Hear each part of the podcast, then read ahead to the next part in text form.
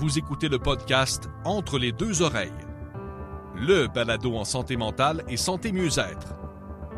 Une présentation de Relief, un organisme qui vient en aide aux personnes avec un trouble anxieux, dépressif ou bipolaire et leurs proches. Relief, le chemin de la santé mentale. Voici vos animateurs. Ils sont tous les deux des visages de la santé mentale et les deux principaux collaborateurs du blog Entre les deux oreilles. Martin Binette et Lydia Mignot. Bonne écoute. Bonjour tout le monde, j'espère que vous allez bien. Martin Binette au micro. C'est déjà la fin de l'été. C'est déjà début septembre. Euh, comme le temps passe vite. Je ne sais pas si, euh, comme moi, vous avez euh, vu l'été passer comme un flash. Il me semble qu'il y a quelques semaines, c'était le début, la fin du printemps, le début de l'été, plein de projets en tête et en un clin d'œil, on est déjà à la porte de l'automne. C'est la rentrée aussi, donc souvent qui dit rentrée, dit anxiété. Pour les tout petits, pour les plus grands, les adultes hein, qui retournent au travail, qui retournent à leur routine habituelle. C'est pour ça que j'ai invité cette semaine Martine Etier.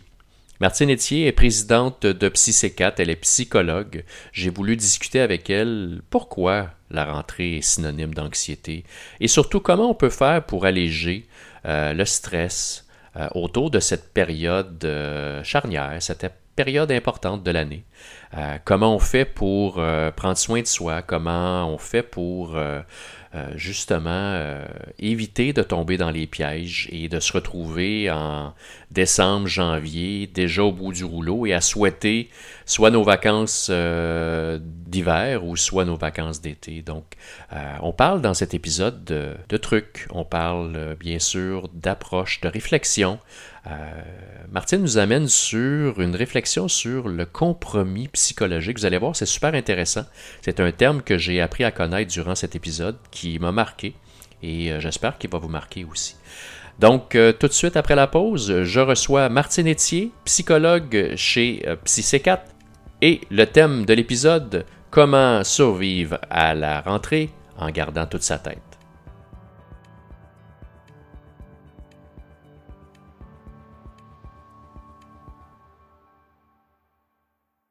Bonjour Martine, comment vas-tu?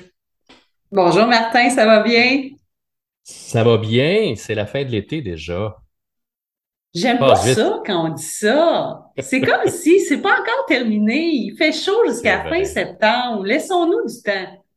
Oui, mais c'est la rentrée. On sent la rentrée. Là. Elle, est, elle est à nos portes. Puis souvent, quand on, parle de rentrée, hein, qui dit rentrée dit anxiété. Du moins moi. Je sais que chez certains parents, même certains travailleurs qui retournent au travail euh, après des vacances bien méritées, ben, qui dit rentrée dit anxiété. Pourquoi qu'on associe la rentrée avec, euh, avec l'anxiété? Ouais. Moi, je trouve, Martin, que c'est comme si s'installe une forme de clivage entre le moment des vacances et la signification qu'on donne à la rentrée. C'est comme si on s'enlève du bonheur. c'est comme si tout d'un coup, on se dit, oups, le bonheur a duré pendant quelques semaines et tout d'un coup, il s'envole. Ben, quand on pense que le bonheur il s'envole, ben, ça crée de l'inconfort, puis ça crée de l'anxiété, entre autres. Euh, je pense aussi que l'anxiété peut aussi être générée par l'adaptation provoquée justement par les habitudes de vie qui changent entre la fin de la période scolaire, je vais le dire comme ça parce qu'il y a beaucoup de gens qui fonctionnent de cette façon-là, la fin de l'école, donc des habitudes qui deviennent différentes, une routine qui devient différente, puis ma foi qui est même plus légère, hein, parce qu'il y a quelque chose qui s'installe de plus léger, encore une fois le bonheur, et moins de performance. Mm. Je pense que la performance fait partie de ce qui génère l'anxiété lors de la rentrée. Autant pour la rentrée scolaire que pour nous, travailleurs qui souvent reprenons euh, euh, de bon train euh, plusieurs heures de travail, des projets qui ont été en pause, suspendus. Donc, il y a une différence importante dans le flux de travail, mm. dans l'adaptation de. En tout cas, moi, c'est ce qui me vient spontanément comme réponse. Mais c'est de l'anxiété, tu parles pour le travailleur, pour l'enfant, mais c'est de l'anxiété pour le parent également, parce que on se retrouve tout d'un coup à devoir gérer nos prérogatives en tant que travailleur, nos prérogatives en tant que parent. Et là, notre routine qu'on a, qu'on a depuis, mon Dieu, peut-être deux mois, de se lever un peu plus tard, de, de faire des activités plus légères, tout d'un coup, on se fait frapper de plein fouet par le retour de, j'appellerai pas ça de normalité, mais du retour de euh, l'horaire euh, avancé de l'Est, là, pour le comme ça, Ou est-ce que faut que je me lève le matin, je prépare le lunch, let's go les enfants dans l'autobus, puis moi, il faut que je me mette devant mon ordinateur pour performer.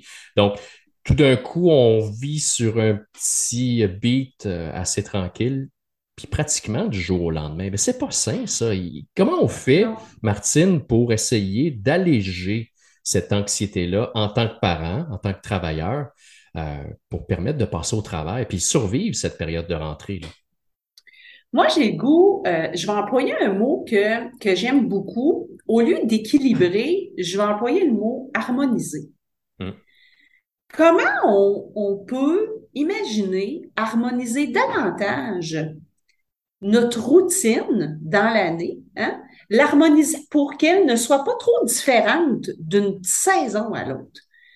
Comment on peut arriver à ne pas passer d'une adaptation X à une adaptation à 180 degrés où on perd ce qu'on aime, où on perd cette forme de légèreté-là, on perd cette forme de flexibilité-là, cet assouplissement-là, parce que c'est ça aussi la rentrée.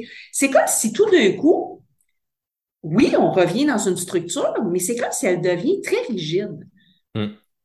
Il y a des choses qu'on ne se permet plus. Hein? Cette petite routine-là où il y avait un petit peu plus de jeu, hein? un petit peu plus d'imprévu, de, c'est comme si tout d'un coup, ça disparaît. Ça revient à la notion de performance, si je te suis bien. À la notion de performance, oui, parce que je pense en fait qu'il y a deux choses. La notion de performance, qui reprend lors de la rentrée est provoqué par le flux de travail, hein, mm. autant chez l'enfant que chez le travailleur. Mais ce, cette, cette performance-là, cette sollicitation de performance-là, nous amène à nous rigidifier. C'est comme si on en oublie les aspects qui nous font du bien. Cette partie-là de la routine qui, à un moment donné, est un petit peu plus souple, un peu plus flexible et qui nous permettait peut-être de prendre soin de soi, d'aller souper entre amis, euh, de s'offrir un petit massage, de rester un petit peu plus longtemps dans la piscine. Donc, tous ces moments-là disparaissent soudainement parce que la performance ou le, le don de la performance vient prendre toute la place. Hmm. Et ça crée de l'anxiété, ça crée du stress. Euh, on essaie de s'adapter rapidement on veut que tout fonctionne au quart de tour. On veut que tous les soupers soient prêts. On veut savoir tout ce qu'on va manger à tous les soirs. Donc, cette volonté-là à ce que tout soit fluide, malheureusement, ça donne une connotation de rigidité et de performance. C'est d'être parfait, pratiquement. C'est cette recherche un peu nocive d'être parfait. Ce que tu dis, c'est d'essayer, puis tu me corriges si je me trompe, c'est d'essayer d'introduire ou de garder des éléments qui nous faisaient du bien dans cette nouvelle routine? Tellement. Oui, parce que qu'est-ce qui fait que lorsqu'on est en vacances ou pendant la fin de la période scolaire, qu'est-ce qui nous amène comme parents à nous sentir plus légers? Hmm. Qu'est-ce qui fait que la routine devient moins rigide? Ben, il y a des réponses à ça effectivement, il y a moins de structure. Euh, je pense aussi qu'on s'en permet plus d'un point de vue imprévisibilité. Hein? Euh, on se sent peut-être moins stressé par les repas, euh, moins stressé par les horaires de, de dodo, moins stressé par les leçons, les devoirs.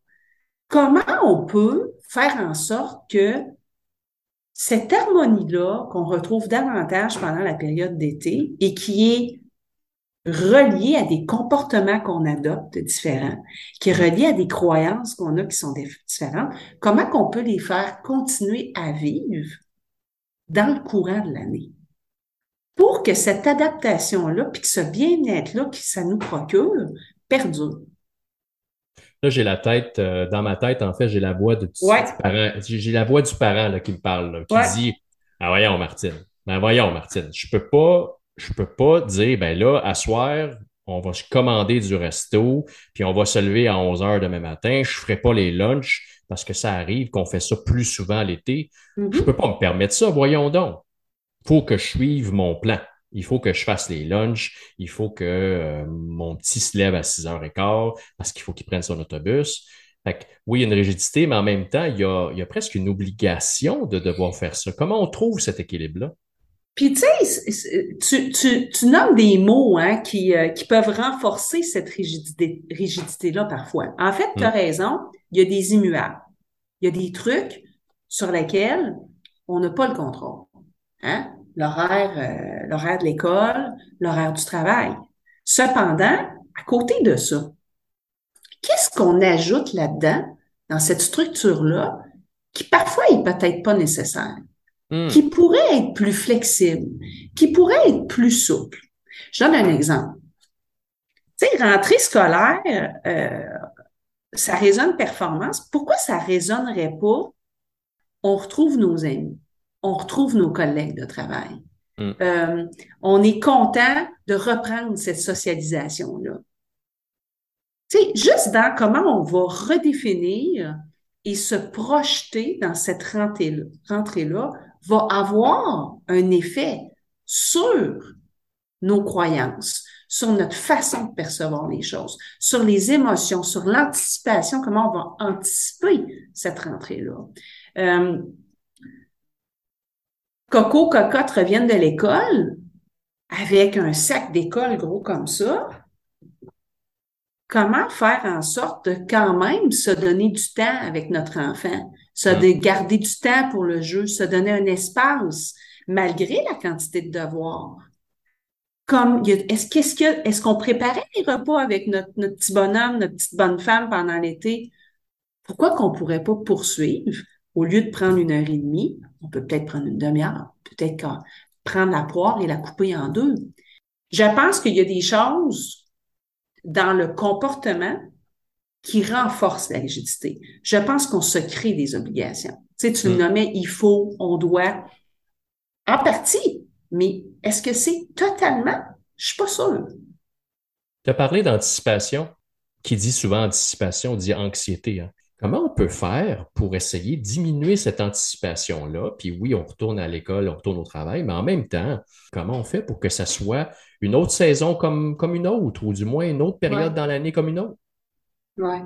Ben, tu sais, je pense que euh, quand que tu nommes bien, tu sais, quand on anticipe, ben, ce qui crée de l'anxiété, c'est quand c'est dans cette anticipation-là, on y voit des menaces. Hmm. Qu'est-ce qui est réellement menaçant dans la rentrée? Hein? Qu'est-ce qui est réellement menaçant dans le fait que notre petit bonhomme en sixième année, euh, il y a peut-être des défis à rencontrer, puis ça se peut qu'il n'y ait pas la bonne couleur de duotang. Tu sais? Qu'est-ce qui On rigole, mais c'est ça quand même, hein? avec les listes d'effets mmh. scolaires, on a des couleurs à n'en plus finir. Là, hein? mais posons-nous la question, qu'est-ce qui est réellement menaçant? Tu sais, qu'est-ce que qu'est-ce que je peux faire pour me, parfois me relativiser, je vais le dire aussi comme ça. Hein? Je pense que pour diminuer l'anticipation, on peut relativiser, on peut, euh, on peut se faire une liste de ce qui est réellement menaçant ou pas. On peut regarder dans le présent, dans ici puis maintenant, qu'est-ce que j'ai à faire? Hein? Qu'est-ce qui est une obligation? Qu'est-ce que je m'oblige à? Et qu'est-ce que, qui m'est imposé? Et qu'est-ce que je m'impose? Il y a une réflexion à se donner sur qu'est-ce que je vais juger important? Qu'est-ce que je vais juger urgent? Qu'est-ce que je vais juger euh, essentiel de préserver pour ma santé psychologique, pour ma santé mentale? Si votre enfant ça devient un cauchemar de retourner à l'école, ben, on peut se poser la question, qu'est-ce qui était présent pendant l'été qui n'est plus là et qui fait en sorte que l'école devient si négative? qu'est-ce que je peux préserver dans ce qui faisait du bien? Est-ce que c'était quand maman ou papa revenait de l'école ou quand, quand comme parents on revenait de l'école puis on allait prendre une marche de quoi d'une heure, qu'on allait au parc, qu'on allait jouer? Si on qu'on n'a plus le temps d'y aller, ben, on devrait peut-être se poser la question, est-ce que j'ai plus le temps d'y aller ou je dois couper la poire en deux? Mm. Je reviens avec la flexibilité, je reviens avec assouplir. Ça, pour moi, c'est, c'est très important parce que ça nous donne des options. Tu sais, il y a des choses, la rentrée, c'est vrai que c'est, c'est, c'est toute une adaptation, entre autres pour les enfants et les parents. C'est vrai. Je serais pas là comme psy de dire, non, non, c'est pas vrai, moi, je gère ça super. Non. Mais quelle, quelle vitesse on va prendre là-dedans?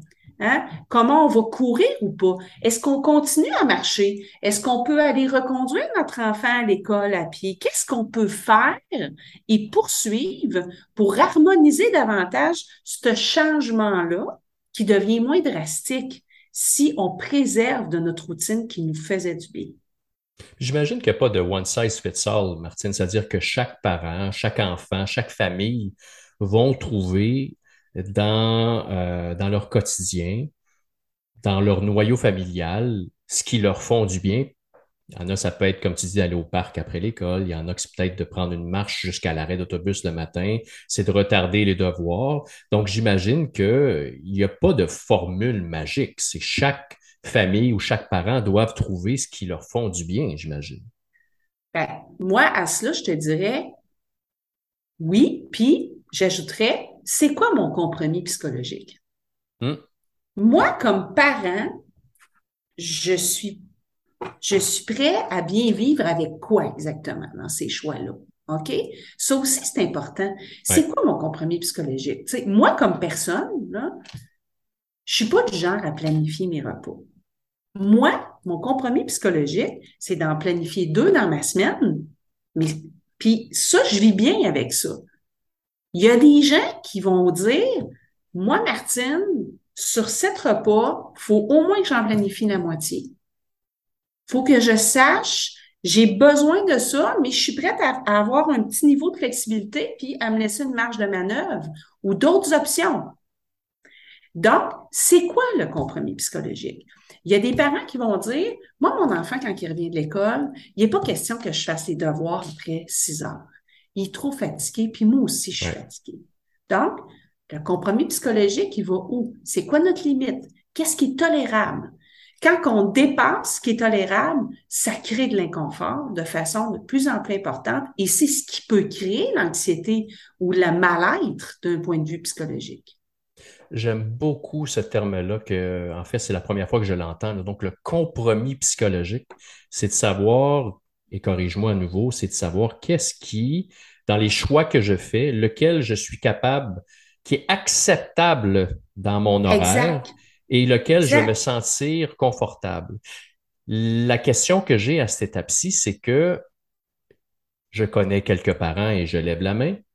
Mm-hmm. Ou est-ce que le compromis, le compromis psychologique, il est très difficile. Donc, tu parlais tantôt, tu parlais tantôt, euh, bon, toi, tu es à l'aise avec deux repas, à préparer deux repas par semaine, d'autres cinq. Des parents, ça va être, non, non, moi, mon compromis, c'est 7 sur 7, puis il faut que les devoirs soient faits. C'est très rigide, très rigide et à la limite militaire. Donc, la routine militaire. Il n'y a pas de compromis là-dedans. Et tu l'as dit, ça peut amener une certaine anxiété. Donc, comment on arrive, par exemple, je suis dans ton cabinet, moi qui est très rigide dans mon approche, comment tu m'amènes à réfléchir, à m'amener sur la voie du compromis psychologique? Ben, tu en fait, Martin, je vais te faire un parallèle avec la personne qui vient consulter et qui est dans le dé, qui a un problème de, de, de, boisson, mais il est dans le déni qui a un problème de boisson. C'est certain que la première étape, c'est premièrement d'apprendre à, se, à, se connaître, puis à, à, dans un premier temps, accepter un peu les traits de personnalité que nous avons. Tu sais, mm-hmm. comment, comment je suis, moi, dans cette gestion-là de routine? Comment je suis dans ma gestion de la performance? Quelle place que ça prend dans ma vie? Quel impact je pense que ça a dans mon quotidien, pour moi comme personne, comme parent, puis sur mes enfants? Je, ça, c'est vraiment la première étape, c'est l'exploration. L'exploration de qui on est, c'est quoi notre style euh, euh, au niveau du comportement, de la gestion justement de, de ce moment-là de la rentrée. Qu'est-ce qui a changé chez moi depuis deux, trois jours? Qu'est-ce qui a changé depuis deux semaines? Qu'est-ce qui fait que je me sens moins bien tout d'un coup? Hmm. Et sur quoi j'ai du pouvoir? Qu'est-ce qui sur quoi j'ai le contrôle? Et qu'est-ce qui est immuable, en fait. C'est vraiment la première étape. J'ai quelqu'un dans mon bureau, là, la première étape, c'est que je vais explorer avec lui ou elle sa façon de se percevoir, sa façon de comprendre euh, euh, quel impact positif ou négatif euh, ses traits de personnalité, sa façon de se comporter va influencer positivement ou avec défi ses relations, sa santé mentale. Ça, c'est la première étape. Il y a des gens pour qui c'est très facile, cette perception-là, cette, euh, cette exploration-là. Puis il y a des gens, tu l'as nommé, pour qui ça peut être très rigide.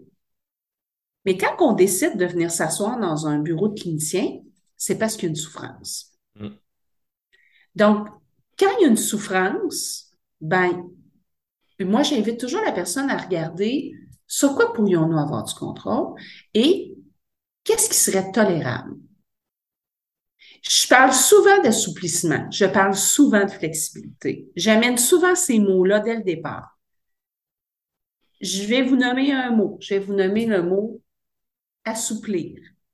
C'est quelque chose avec lequel j'aimerais qu'on travaille. Donc, c'est moins menaçant, c'est plus généralisé, puis après coup, on peut construire ensemble là-dessus. Tu sais, euh, tu sais, comme parents, là, euh, on parlait de compromis psychologique, on parlait de performance, mais comment je gère ce sujet-là de la performance chez nous? Quelle place ça prend? Euh, mon enfant, c'est quoi son compromis psychologique? Avec quoi qu'il vit très mal? Avec qu'est-ce qu'on pourrait peut-être assouplir un peu? Tu sais, si moi, comme parent, je pense qu'il faut qu'il étudie pendant 90 minutes de temps, 75 minutes de temps, puis lui, son compromis psychologique, c'est je suis pas capable, je peux juste en faire 25, puis un petit peu plus tard 15. Puis entre les deux, j'ai besoin de jouer. J'ai besoin d'aller euh, d'aller courir dehors. J'ai besoin de peut-être un espace de jeu autre. C'est quoi le compromis psychologique? Puis est-ce qu'on est capable de s'entendre là-dessus? Parce que la notion de compromis psychologique ne s'applique pas seulement aux parents, mais à l'enfant, si je te comprends bien. Mais j'imagine que pour un enfant, puis je prends mes, je prends ma fille, par exemple, de 13 ans, la notion de compromis, c'est pas encore une notion qui est encore très établie, du moins dans, mm-hmm. dans, dans, son cerveau, mm-hmm. qui, est, euh, qui est mm-hmm. en pleine euh, croissance quelle est l'approche de l'enfant, quel est le type de compromis psychologique que l'enfant doit adopter, bien sûr avec l'aide des parents, mais c'est quoi le compromis que l'enfant doit faire pour alléger aussi l'anxiété face à la rentrée? Bien, moi, je pense que je pense que effectivement, tu le nommes, tu l'identifies que les, enfants jusqu'à un certain âge, euh, ils sont pas conscients de ce, tu sais, ils peuvent pas, peuvent pas comprendre tout à fait ce, ce principe-là. Cependant, ils, ils, comprennent souvent ce qui va amener de l'inconfort. Ils vont être en mesure euh, euh, de nommer comment qu'ils se sentent. S'ils ne nomment pas comment qu'ils se sentent, ils vont dire j'ai mal au ventre, j'ai mal à la tête. Ouais. Hein? Qu'est-ce qui semble provoquer ces mots-là, M-A-U-X, tu sais?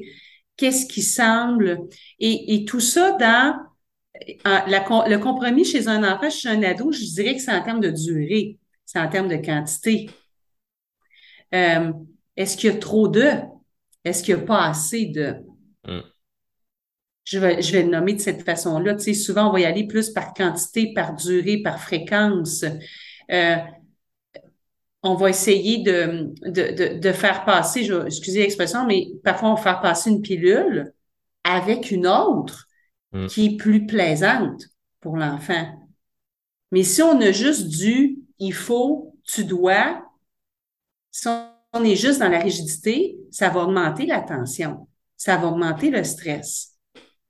Ça va aussi diminuer l'estime et la confiance. Martine, je t'amène sur une autre type d'entrée. C'est la rentrée que j'appelle professionnelle. On a tous, euh, bon, les travailleurs, travailleuses ont eu leurs vacances euh, qui Mhm. se terminent à un moment dans l'été, mais on sait que typiquement en Amérique du Nord, la période de l'été, c'est assez mort pour la Mhm. vaste majorité des milieux de travail. Septembre arrive et ça coïncide avec euh, le retour à la chasse à la performance. Ouais. Euh, on a, on a tous des impératifs euh, financiers dans les organisations, on a des objectifs de performance. Et là, on constate, on arrive à l'automne, pour plusieurs entreprises, ben, il reste trois mois, trois, quatre mois avant la fin d'année. Ah, puis là, ça part, euh, comme on dit en bon Ouais. québécois, sur une gosse. Fait que là, tu es Ouais. en mode, t'es en mode vacances là, pendant à peu près un mois et demi, deux mois. Là, il a fait beau, tu as joué au golf, euh, tu t'es baigné, tu as été en vacances. Puis là, tu reviens, euh, c'est pratiquement euh, pour tout le monde le lendemain de la fête du travail. Et là, ça part, ça dégénère. Comment on fait pour essayer de, peut-être, comme tu l'as dit, d'avoir ce compromis psychologique? À la maison, mais de l'avoir également au travail pour pas frapper un mur en décembre puis de courir après nos vacances de fin d'année ou notre voyage dans le sud en février, là, de toujours courir après notre queue. Comment on fait pour ralentir un peu la Ouais. cadence? Euh, moi, je, j'irais un peu dans le même sens que ce qu'on a discuté pour la rentrée scolaire, puis j'utiliserais peut-être ici euh, comment je, je- je peux m'assurer de préserver certains facteurs de protection qui m'ont aidé à obtenir une bouffée d'oxygène pendant l'été. Hmm. Comment je peux faire une réflexion, la première des choses là-dessus, sur qu'est-ce que j'ai préservé ce fameux début septembre-là? Qu'est-ce qui m'a échappé puis qui a peut-être glissé un peu dans la première semaine, mais que je veux m'assurer de me donner un rendez-vous avec moi-même pour me procurer cet oxygène-là? Tu sais, moi, je l'aime, cette expression-là, se donner rendez-vous avec soi-même. Je l'aime aussi. on a, il y a plein d'affaires dans l'agenda, hein, mais c'est drôle, il n'y a jamais notre nom. Hein? Prendre soin de soi, prendre soin de Martin Binette, prendre soin de Martinetti. Comment cultiver ça? Comment je me prévois du temps? Comment je me, je me donne ça? Comment je m'octroie ce mérite-là de me donner un rendez-vous avec moi-même dans mon agenda? Euh, puis ce rendez-vous-là, il peut se traduire de différentes façons. Ça peut être un, un 30 minutes d'activité physique, ça peut être une heure de marche avec mon chien. Comment les bouffées d'oxygène que m'a procuré l'été, comment je peux les maintenir pour mieux harmoniser ces changements-là? Comment je peux aussi définir des échéanciers? OK? Euh, tu sais, le sprint, parce que c'est un peu un sprint qu'on se décrit, toi puis moi, là, Martin. Exact, exact. Comment je peux peut-être, premièrement, définir différemment ce sprint-là? Parce que quand on pense à sprint, ben, en tout cas, moi, quand j'y pense, je me sens essoufflée, tu sais. Comment je peux redéfinir en d'autres mots la rentrée? Est-ce qu'il y a des éléments qui résonneraient différemment? Est-ce qu'il y a des mots qui pourraient être utilisés qui résonneraient différemment? Est-ce que je peux moi-même ralentir ma cadence? hein? Tu sais, juste dans les mouvements, juste dans le débit, juste dans la quantité de choses qu'on va vouloir rentrer dans l'agenda. Euh, je reviens à ce qu'on disait tantôt. Est-ce que, est-ce qu'on a juste des obligations? Hein? Est-ce qu'il y a du facultatif? Qu'est-ce qui est essentiel? Qu'est-ce qui est prioritaire? Donc, toute cette réflexion-là aussi à faire. Puis, de se donner la possibilité que ce rythme-là ne soit pas aussi soutenu pendant quatre à cinq mois. Mm. C'est le Euh, compromis et- psychologique. C'est le compromis psychologique professionnel, si je te suis bien. C'est la même chose, c'est le même principe. Si on l'applique à la Absolument. maison, il faut l'appli- faut, faut l'appliquer au travail. Donc, qu'est-ce que je peux faire pour... Qu'est-ce qui est acceptable? Est-ce que c'est le bon mot?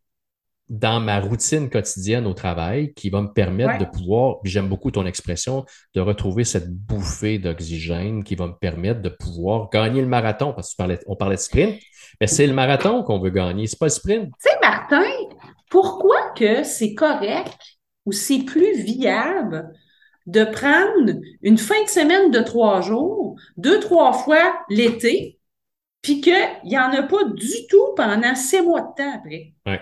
On attend juste les fameux congés fériés. Oui.